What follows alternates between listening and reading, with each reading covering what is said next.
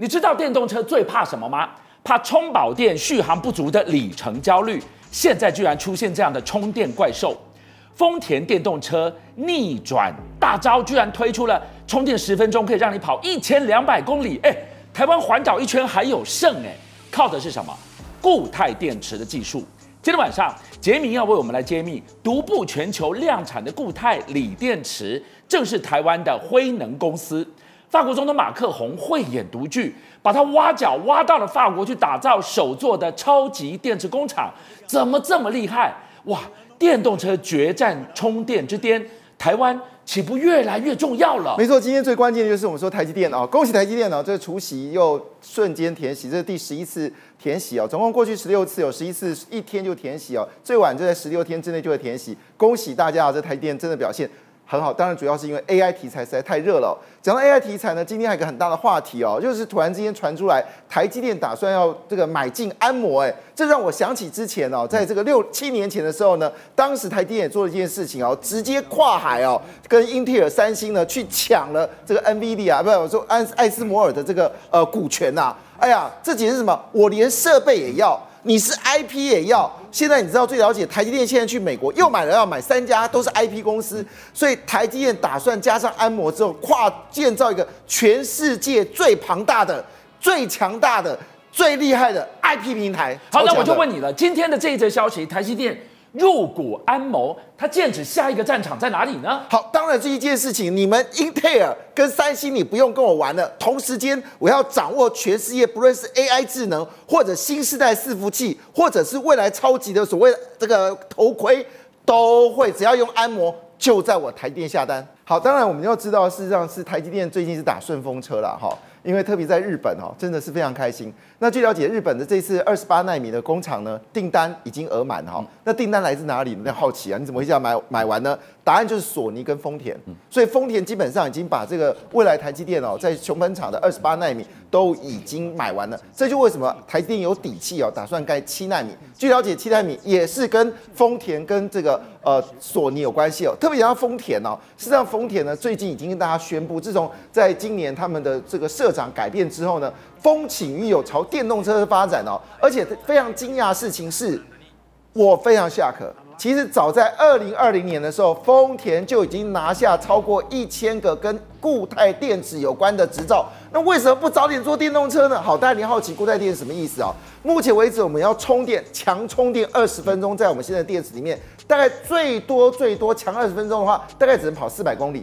但是呢，如果你用固态电池的话，不得了了，你只要强充电十分钟，你可以跑一千两百公里到。一千四百公里啊，你环岛都有这个差。丰田呢，他们找到一个特殊材质，就算是你不断放电、充电、通呃膨胀缩小，它都不会跟这个电源电极呢给分开，不得了。那问你一个问题，就是呢，如果真的把这个大量化的话呢，恐怕以目前所有锂电池呢会贵二十五倍。意思说，意思说呢，如果今天买现在的锂电池呢，每一个就是我们说的每一单位的电池呢，大概差不多是三千块台日元。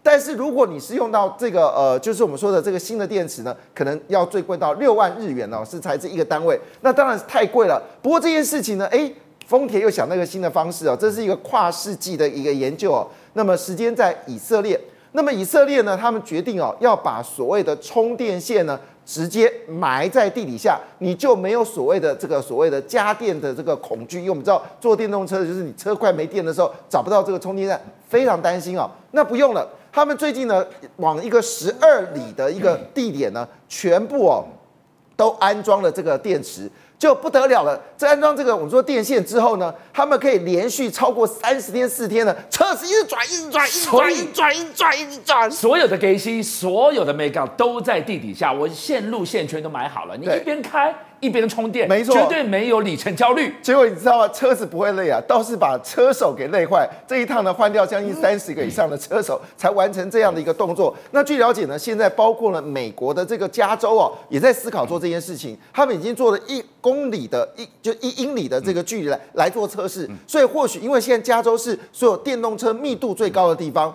那据了解，这个策略策略如果成功的话，那不得了，美国可能有加速从汽油车变电动车的趋势。刚一开始讲到吓死人的，充电十分钟跑一千两百公里，Toyota 的这个固态电池技术的充电怪兽，你知道，放眼全球，真正能够量产这个固态锂电池的是谁？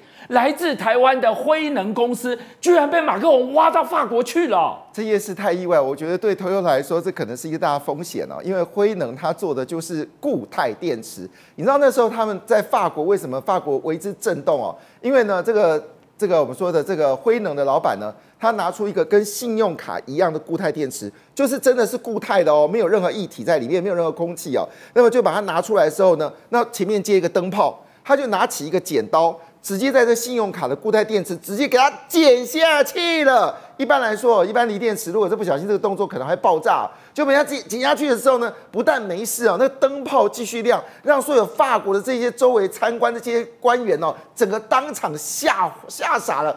这是什么样的超级科技啊？好，那当然这是我们台湾的辉能，它这个地点在桃园。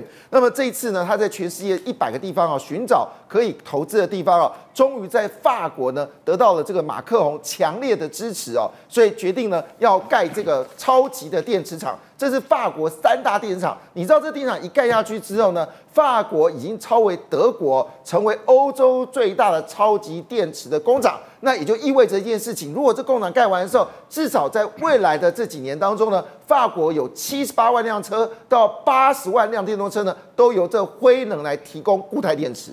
所以刚刚讲到了电动车决战充电之巅，台湾有戏份，法国有戏份，Toyota 日本有戏份。哎，你把美国的。特斯拉放到哪去了？他不是有一个超充吗？没错，事实上，特斯拉看到这些数据的时候，他可能在冷冷的笑啊！你们不要在那边玩游戏了，这比不过我特斯拉。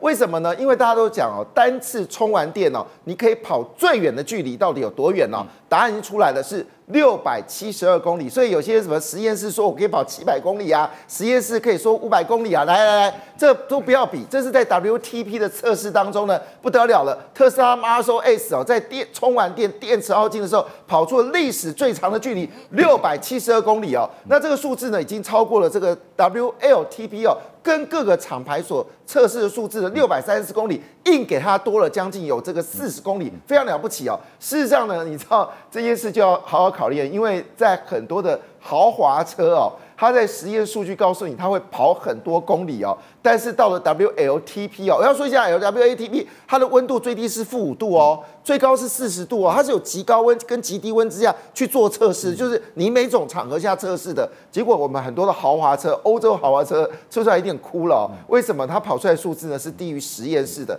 就 Model S 跟 Model 三它跑出了实验室数字，还比实验数字更高。好，我们就讲到了。超充，超充到底有多超充？你要知道，特斯拉是电动车的老大王者，它结合第二名的福特，强强联手，吃下了美国的充电技术的话语权。在美国要充电，哎，老子我说了算呢。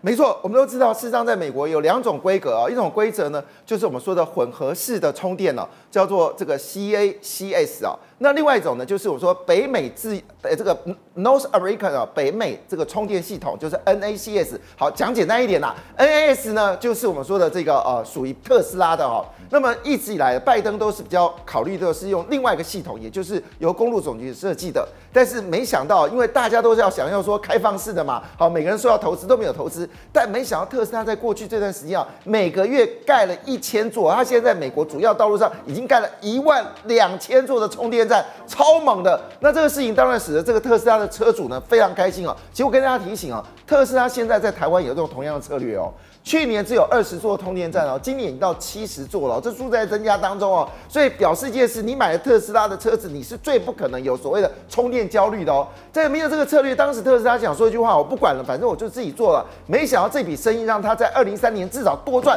五十四亿美金，那在二零二七年多赚三十亿美金，为什么呢？因为我们知道前阵子包括福特跟通用都决定一件事情，好啦，老哥你很强哦，我决定要用这个 NACS 哦。就在当下，已经有三家主要的这个充电厂商全部采用 NACS 的这个这个充电桩，而且呃充电的系统就在开始帮忙制造，而且股价涨幅超过十到二十个百分点，特斯拉这一战成名。所以你看，特斯拉、福特再加上通用，哎，这三家大厂加起来就垄断了美国电动车七成的市场。哎，你知道这背后什么意思吗？其实拜登在告诉中国，你别想把电动车卖到我美国来，我已经足高墙了，你进不来啦。邀请您一起加入五七报新闻会员，跟俊相一起挖真相。